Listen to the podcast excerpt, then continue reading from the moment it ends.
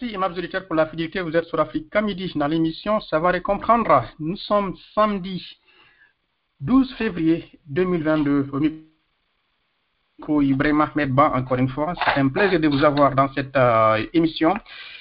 Au menu de cette émission, deux parties. La première, euh, nous allons parler de la Guinée et en Guinée, nous parlerons du ministère de l'Enseignement supérieur, de la recherche scientifique et de l'innovation. C'est avec M. Ba Hamidou, il est le chef de cabinet de ce euh, département. Et en seconde partie, toujours du côté de la Guinée, et cette fois-ci, nous, nous irons du côté du Kindia. Nous aurons comme invité M. Abdoulaye il est ancien maire, ancien prisonnier euh, politique de la Guinée, avec qui nous allons traiter la question de la transition militaire en République de Guinée. Qu'est-ce qu'il en pense en tant qu'ancien prisonnier euh, et en tant que responsable politique. Je rappelle, nous sommes également en live à travers la page Facebook de, la radio. Vous avez aussi la page Facebook de l'émission, ça va les comprendre.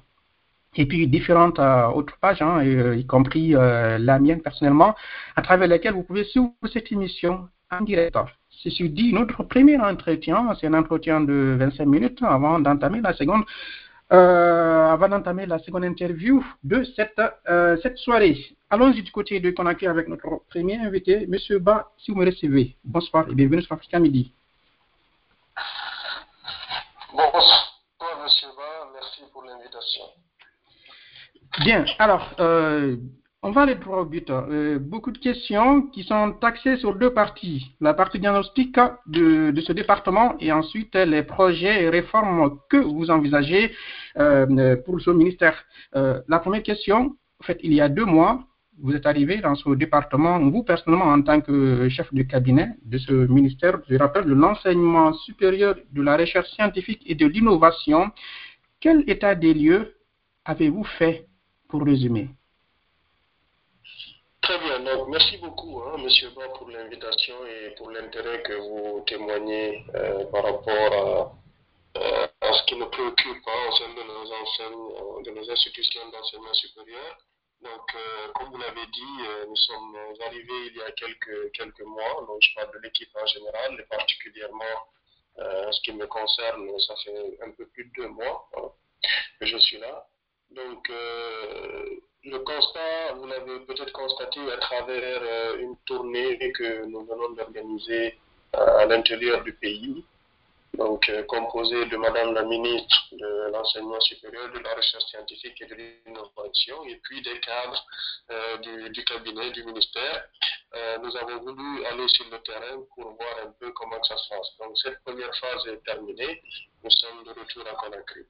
Au-delà de ça, nous avons organisé des journées de concertation, donc euh, le 26, 27 et 28 janvier 2022, toujours pour savoir un peu quel diagnostic, hein, pour répondre un peu à votre question, quel est le diagnostic que nous pouvons avoir, mais qui soit le plus exhaustif possible et qui soit remonté en fonction des réalités sur le terrain. Donc, à l'issue de ces deux grandes étapes-là qui ont été faites, euh, le diagnostic, il est vraiment clair et frappant, c'est que l'enseignement supérieur a réellement besoin de, se réinventer. Et cette réinvention passera par euh, quelques volets dont peut-être nous reviendrons plus tard. Donc, sur le plan du cadre euh, de vie, il y a énormément de, problèmes hein, que nous avons trouvés ici. je peux parler de cas euh, les étudiants sont entassés dans les, salles de classe, donc c'est pas nouveau. Il y a énormément de problèmes d'accès aux équipements euh, informatiques aujourd'hui. Euh, il y a énormément de problèmes en ce qui concerne la recherche scientifique qui n'est pas vulgarisée. il y a énormément de, de problèmes hein, entre l'adéquation entre la formation et l'emploi. Donc, euh, nous avons vraiment, à travers les journées de concertation, fondamentalement, vu la nécessité euh, de redéfinir un peu euh, les programmes de l'enseignement supérieur pour que la finalité qui est l'employabilité de nos étudiants soit une finalité enfin réelle. Hein, parce que nous constatons à travers vraiment les, les, les statistiques que malheureusement, la plupart de nos étudiants, quand ils terminent leurs études au lieu de, faire ce pourquoi ils ont étudié, ben, sont voués à une, forme de, chômage qui devient un peu cancérique. Donc voilà un peu l'état des lieux. Il y a sur le plan infrastructurel énormément de choses à faire, des chantiers qui sont entamés depuis belle lurette mais qui ne finissent jamais. Les raisons, nous sommes en train de les diagnostiquer. Nous avons au niveau de la gouvernance énormément de soucis parce que la culture du, changement n'est pas réellement inculquée à travers euh, tous les gouvernements aujourd'hui, ce qui fait que la plupart de ces partis de, gens qui sont vraiment partie prenante de l'enseignement supérieur, je veux parler euh, des gouvernants, donc les recteurs, les directeurs généraux et toute leur administration, je veux parler des enseignants et les étudiants, il y a vraiment un déficit de confiance qui s'est placée au fil des années, qui fait en sorte que les uns ne croient plus aux autres et que voilà, il y a un grave problème au niveau de la gouvernance. Donc voilà un peu de façon que vous avez qui euh, fait en sorte qu'aujourd'hui, comme je le disais à l'instant, mmh. notre système d'enseignement supérieur a vraiment besoin de se réinventer tant sur le volet de la formation adéquation formation-emploi que sur le volet infrastructurel et aussi sur le volet vraiment de la mise à niveau hein, à travers les nouvelles technologies de l'information, de la communication et voilà, être vraiment euh, euh, en phase avec l'évolution du monde. D'accord. Alors, j'ai noté, hein, entre autres, euh, des problèmes d'accès aux équipements, aux équipements, et puis les problèmes au niveau de la recherche scientifique, au niveau des infrastructures, un déficit de confiance au niveau de la gouvernance des chantiers non finalisés. Est-ce que, M. Ba, vous avez quelques chiffres pour nous? Parce que les chiffres parfois sont un peu plus éloquents. Quels sont les chantiers à peu près Des chantiers qui ont été comment, démarrés, qui n'ont pas été finalisés? Pour quelles raisons Qu'est-ce qui a fait que ces chantiers ont été arrêtés? Parce que quand vous parlez de chantiers, le plus souvent, non stoppés, non arrêtés en Guinée, euh, le, le Guinéen lambda peut tout de suite euh, penser euh, aux infrastructures routières. On a des routes qui n'ont été démarrées, des chantiers qui n'ont pas été finalisés. Dans votre département, est-ce qu'il y a quelques chiffres de, au niveau de ces problèmes Alors, euh, quand je parle de chantier, je, parle vraiment de, l'aspect infrastructurel. Vous partez aujourd'hui à Gamal, par exemple, qui est l'université mère, euh, en tout cas en termes d'années de création ici vous allez voir qu'il y a plusieurs blocs qui ont été entamés, euh, mais qui malheureusement ne sont pas encore terminés. Euh, que ce soit des amphithéâtres, que ce soit des salles de classe, ou même des salles d'informatique ou de recherche qui sont entamées, qui ne sont pas terminées. Quand on regarde par exemple la Symphonia et qu'on voit vraiment hein, l'ampleur des terres que, que, que l'État, à travers le ministère de l'Enseignement supérieur, a à Symphonia, et le déficit justement d'infrastructures à Symphonia, nous voyons que là aussi, il y a un déficit. Quand vous partez à l'AD, donc euh, je, vais à l'intérieur du pays, et que vous voyez tous les immeubles qui sont à peu près euh, un, peu plus de 6 ou 7, qui sont en train d'être construits un peu partout, mais qui ne sont pas terminés pour des questions bon, que nous sommes en train d'élucider pour pouvoir répondre à, cela de façon très, très concrète.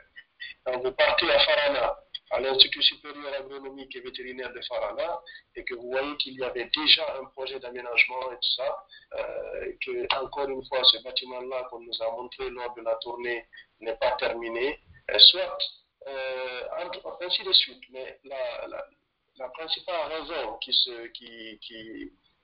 émane de nos différents échanges avec les parties prenantes, que ce soit avec les, euh, les autorités ou encore les prestataires, c'est que pour la plupart du temps, il y a un, manque, un retard de paiement. Il y aurait, hein, je, mets ça en conditionnel, mhm. un retard de paiement du, du, ministère vis-à-vis des prestataires, etc.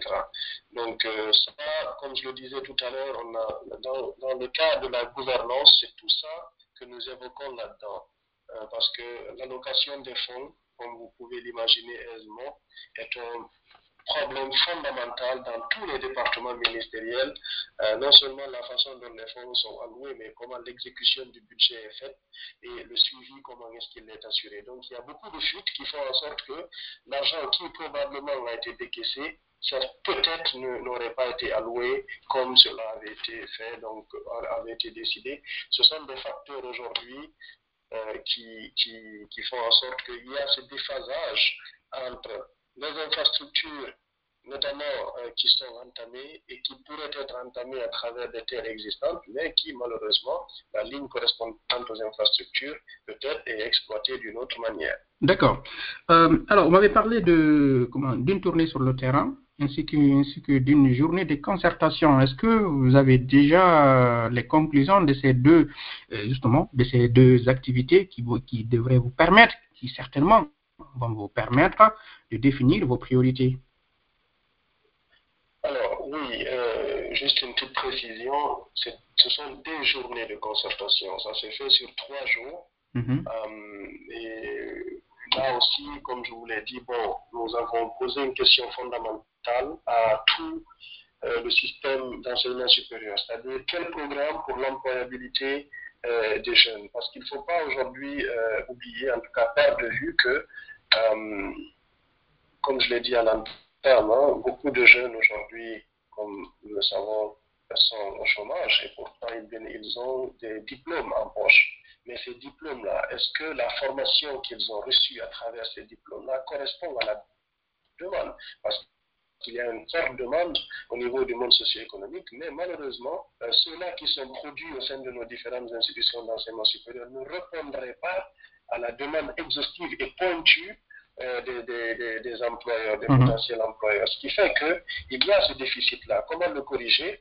Nous avons voulu d'abord diagnostiquer, voir les réels problèmes, parce que nous avons voulu demander euh, aux employeurs quels sont leurs besoins. Comment est-ce qu'ils voient euh, l'enseignement. Vous savez, à l'international, les gens ont plusieurs facilités à travers des programmes de courte durée, à travers des programmes de réorientation, à travers énormément de facilités qui font en sorte que des gens qui sont inscrits euh, dans, des, dans, des, euh, dans des formations ou des filières, mais qui, pour des raisons X Y, ne soit trouvent que ces filières-là ne leur correspondent pas, ou que ces filières-là, bon, ils les avaient comme, ils, ils y ont accédé soit par des pressions extérieures ou par euh, un manque de choix, qu'ils puissent se réorienter à travers des programmes alloués et puis euh, qui, pourront leur, en tout cas, augmenter la chance d'être employés. D'accord. Donc, ce sont tout- toutes ces questions-là qui ont été posées et les trois acteurs principaux ont été réunis. Le ministère, qui est vraiment l'arbitre, si je puis le dire ainsi, Mhm. les institutions d'enseignement supérieur, composées des étudiants, des enseignants et des administrateurs, et le monde socio-économique à travers des entrepreneurs, euh, des, responsables de médias, à travers vraiment énormément de structures pour venir étudier, évaluer aujourd'hui notre enseignement supérieur et répondre à la question fondamentale de l'adéquation entre la formation et l'emploi. Et, et, et quelle en a été, M. Ba, que Monsieur Ba, nous fermons- puis- puisqu'on a une contrainte de temps, quelle en, quelle en a été justement la conclusion en quelques mots, justement, euh, de cette problématique? Alors, euh, en fait, c'est un processus que nous avons lancé. hein. Euh, la- le, processus, euh, sur les trois journées, c'était le lancement. Maintenant, il y a un comité scientifique qui est mis en place, qui est composé des principaux organes et d'éminents professeurs, euh, notamment les organes du BSD, le Bureau des stratégies de développement, l'ANAC, qui est l'Agence nationale de l'assurance qualité, et bien d'autres, pour pouvoir suivre toutes les recommandations. Donc, on ne parlera pas ici de conclusion, on parlera plus de recommandations, mais elles sont nombreuses. Je peux quand même vous Ok. en citer quelques-unes. Là, Mhm. Par exemple, l'organisation, on a constaté qu'il y a, par exemple, dans le système éducatif composé de l'enseignement préuniversitaire et de l'enseignement technique, euh, des recommandations sont venues pour organiser des échanges vraiment pointus en vue d'une restructuration globale de l'enseignement. Parce que il y a, c'est, comme une chaîne entre ces, entre ces, euh, ces- ces- ces- ces trois structures-là. Mhm. Alors, nous avons aussi des recommandations sur le plaidoyer pour amener des autorités à adopter vraiment des législations sur les stages. Nous voulons que les étudiants euh, aient des stages ou, en tout cas, pendant qu'ils sont aux études, aient quelque chose à faire. Que ce soit avec un programme que nous voulons mettre en place qui s'appelle étudiant entrepreneur, que ce soit avec euh, le programme aussi que nous allons mettre en place très certainement pour la ren- rentrée prochaine, un étudiant et un emploi, l'étudiant et l'emploi. Donc, tout ça, ce sont des recommandations. Alors, au niveau de la recherche scientifique, il y a eu aussi pas mal de recommandations. Et aussi pour les métiers, nous voulons avoir des référentiels de métiers qui feront en sorte que les programmes seront directement annexés en fonction de ce référentiel de métier-là, parce que nous aurons une visibilité sur l'arrivée, et puis en fonction de l'arrivée, nous pouvons savoir quel euh, chemin prendre. Nous avons aussi euh, les services d'orientation, on a eu des recommandations par rapport à des services d'orientation des étudiants, les services de stage et des diplômés, mais l'autre aussi politique qui a été recommandé, c'est une politique globale d'insertion socio-professionnelle des étudiants. C'est pour ça que des programmes, comme je disais, l'étudiant entrepreneur ou étudiant en emploi sont un peu euh, en, étude ici. Donc, il y a énormément de recommandations que je pourrais au moins venir, si vous le souhaitez, vous faire parvenir. Avec comme je l'ai dit, c'est un processus. Nous avons fait le diagnostic avec tous les acteurs cités en amont et aujourd'hui, ce comité-là est chargé de faire en sorte que ces recommandations-là mm. euh, soient suivies vraiment et que ça fasse partie d'une feuille de route hein, qui découle d'une lettre de mission assignée à Madame la ministre de l'Enseignement supérieur. D'accord. Voilà, M. Ba, alors, euh, à la suite de ces recommandations, de ce diagnostic, euh, quels sont vos chantiers prioritaires? J'imagine, c'est énorme, hein. le chantier de l'enseignement supérieur, c'est énorme, c'est gigantesque. oui, mais, mais, quels sont les chantiers prioritaires que vous êtes certainement euh, à côté. L'enseignement supérieur euh, est vraiment. Euh, vous m'entendez toujours Oui, je t'entends. Donc, je vous disais que l'enseignement supérieur, je vous l'accorde, c'est un très gros chantier en termes de, département ministériel, mais il faut aussi prendre en compte le fait que nous sommes dans une transition, c'est-à-dire euh, le cabinet avec Madame la ministre, nous avons décider en tout cas euh, d'être rationnel sur ce que nous pouvons faire. Donc de nous assigner des objectifs qui sont mesurables, atteignables, etc. Donc tous ces objectifs-là, prenant en compte la lettre de mission qui a été assignée à Madame la ministre, nous, les avons, euh, nous en avons fait une feuille de route qui est axée sur quatre volets. Mais le premier de ces quatre volets concerne vraiment la gouvernance, parce que c'est quelque chose qui n'est pas mesurable, enfin, en termes de vraiment de, c'est pas quelque chose qui est visible visible à l'ONU en mm -hmm. lambda, mais tous les problèmes aujourd'hui que nous avons découlent fondamentalement de la gouvernance et de, de, de, ce sur quoi, en tout cas, elle s'appuie. Donc, au niveau de la gouvernance, nous voulons revoir le cadre réglementaire. C'est pour ça que les trois directions aujourd'hui, la DGS, qui est la Direction générale de l'enseignement supérieur, la Direction générale de la recherche scientifique et la nouvelle direction qui vient d'être créée, qui est celle de l'innovation, vont être vraiment à pied d'œuvre pour refaire un peu le cadre réglementaire. Nous avons actionné à travers la direction des ressources humaines, la division des ressources humaines, euh, impulser une conduite du changement. C'est-à-dire, nous voulons évaluer le personnel, assurer une formation et puis mettre à disposition vraiment de, ce personnel-là du matériel qui leur permettra d'en faire un usage numérique des activités pédagogiques, notamment des équipements. Donc, nous sommes en train de rédiger des fiches de poste pour savoir vraiment, M. Ba, mm. qui fait quoi dans le département et est-ce que la personne aujourd'hui qui a cette compétence-là, elle est vraiment celle-là qu'il faut pour ce poste-là? Parce que vous constaterez aujourd'hui dans ces différents départements ministériels, ce n'est pas propre qu'à l'enseignement supérieur, mm. mais les gens sont un peu, entre, entre guillemets, je m'excuse, pêle-mêle dans les différents services, ce qui fait que nous n'arrivons pas à optimiser leur rendement dans le sens de leur capacité. Donc avec les, ressources humaines, nous sommes en train aussi de, revoir ça.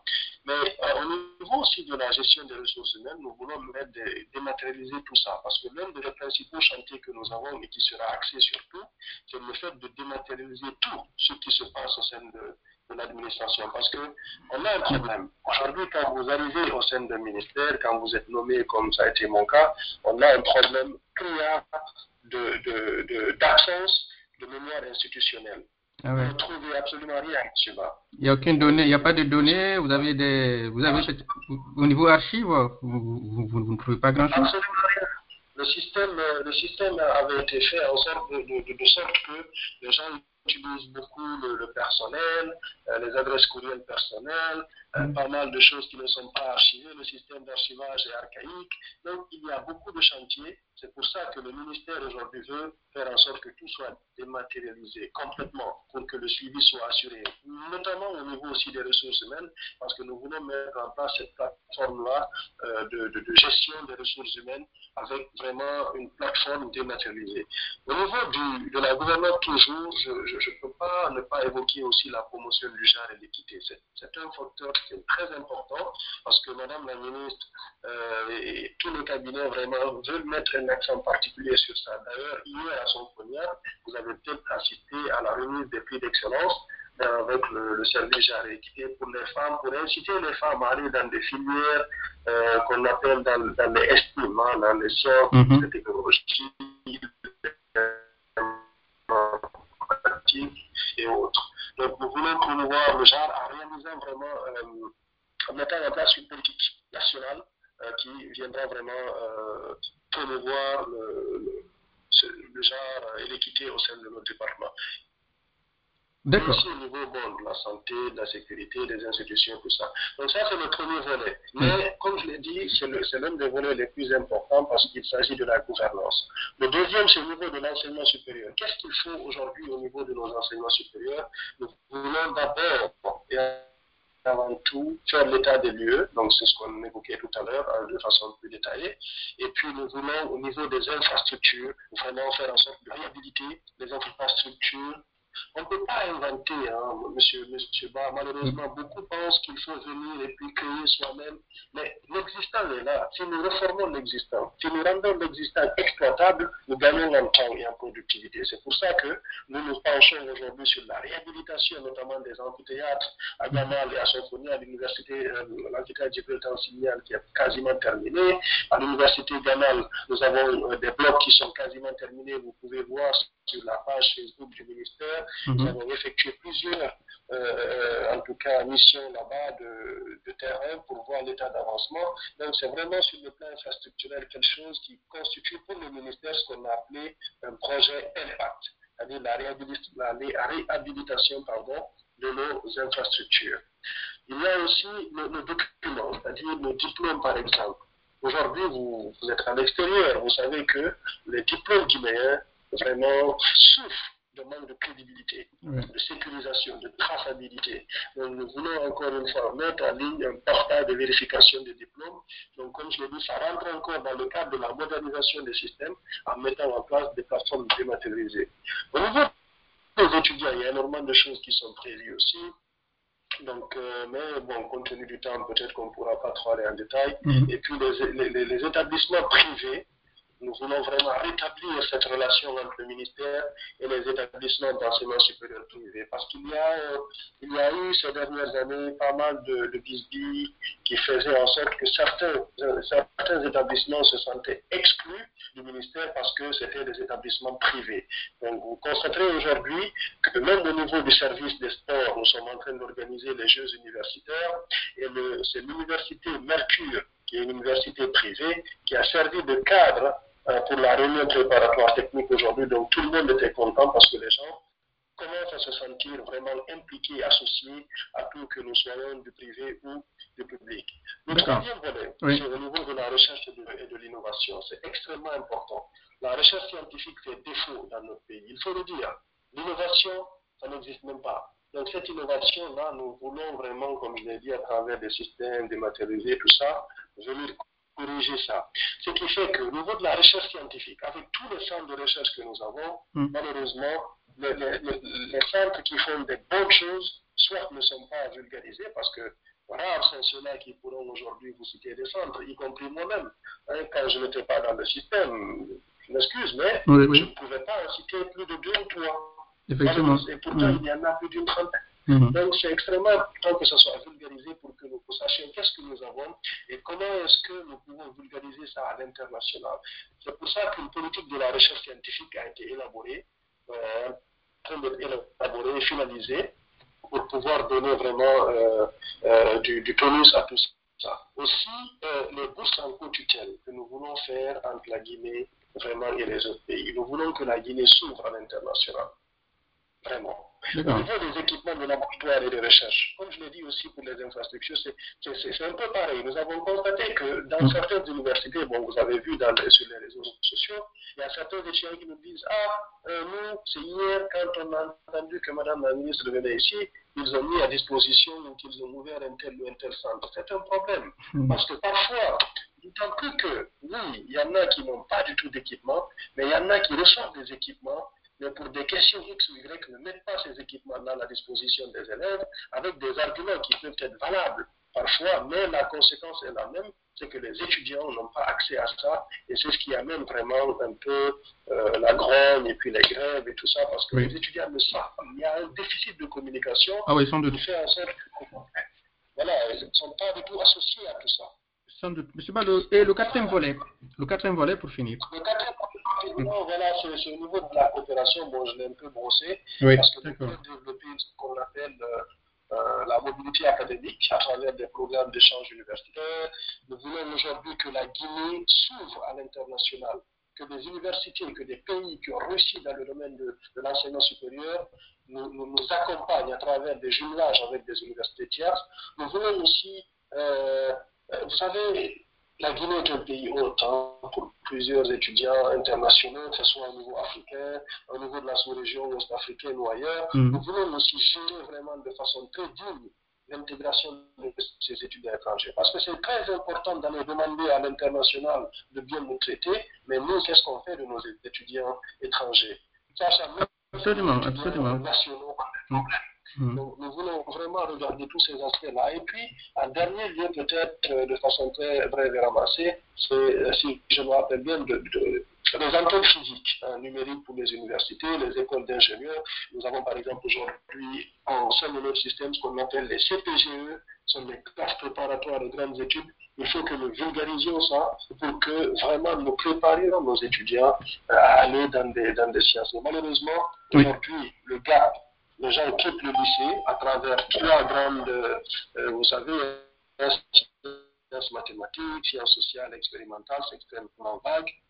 Et de là, directement, ils plongent dans, dans, dans, l'université. Voyez-vous, il, il y a, a peut-être des préalables.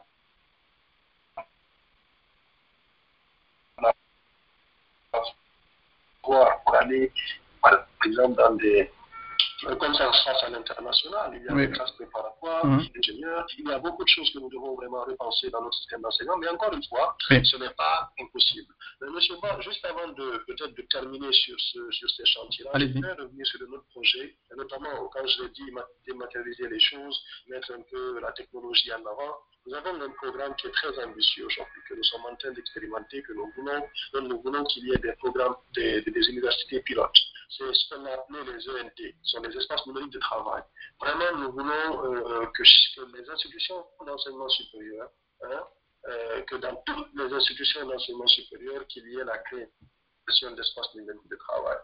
D'accord, c'est intéressant. un projet, je vous C'est l'appelle inté- très ambitieux, Ouais. qui n'est- mais qui n'est pas impossible. Ah ben justement, justement. D'ailleurs, d'ailleurs, ce sera l'occasion pour moi de poser une toute dernière question avec laquelle vous allez co- conclure, puisque nous, nous sommes en train de déborder déjà dans la deuxième partie. C'est très, très intéressant parce que vous me dites là, monsieur Ba, je vous avoue, mais là où je me pose, des- la question que je me pose, vous voyez bien venir, hein, c'est que le, le budget aujourd'hui, euh, votre département, c'est que 4% du budget national. Et, euh, Est-ce que vous avez les moyens de votre ambition en deux, trois phrases?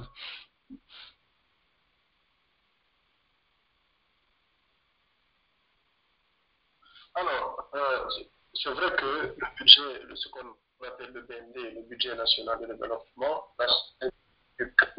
à une part de 4% sur 12% en gros pour les trois ministères concernés par l'éducation. C'est vrai que comparé à la, à la sous-région, il y a vraiment matière à augmenter. Mais encore une fois, M. Ba, il y a un problème de gouvernance qui fait en sorte que le budget alloué, parfois, qui peut-être peut suffire ou pas, n'est pas utilisé à bon escient. Nous, nous voulons faire en sorte que, de corriger toutes les fuites pour permettre euh, une, une- allocation vraiment mesurée, directe et, suivie de ce budget-là. Donc, euh, mais je peux aussi vous lancer très rapidement parce que je sais que les trois ministères sont en train de travailler pour qu'au niveau des 12% pour les trois ministères, qu'il y ait vraiment une augmentation conséquente parce que, quelles que soient nos ambitions aujourd'hui, ben, euh, si on n'a pas le budget nécessaire, ça va être compliqué. Par contre, il, faut Mm. aussi, il ne faudrait pas se reposer exclusivement sur le BND. C'est pour ça que nous devons, nous devons nous ouvrir au monde. Les associations étudiantes, étudiantes à l'international, les associations guinéennes, les ONG, etc., doivent faire partie intégrante de notre plan pour monter des projets, et Mhm. puis les partenaires qui sont là, qu'on appelle les FTF, les partenaires techniques et financiers, qui vont venir couvrir euh, un potentiel gap ou déficit de budget que nous Effectivement, il y a, effectivement, il y a des alternatives. De la crédibilité parce que Mm. il y a des mais ces alternatives-là, monsieur Ba, ne peuvent pas être actionnées tant que la crédibilité n'est pas restaurée au sein de nos instances de gouvernance. Parfait. Merci, Monsieur Ba. Je rappelle, hein, c'est Hamid Ba, il est chef de, de cabinet du ministère de l'Enseignement supérieur, de la Recherche scientifique et de l'Innovation du côté de la Guinée. C'est fait un plaisir. Je pense qu'on y reviendra vers vous peut-être pour envisager, euh, pour mettre en place d'autres émissions pour aller euh, de façon plus ou moins pointue sur un certain nombre de sujets que nous avons abordés à travers cet, entretien. Merci à vous.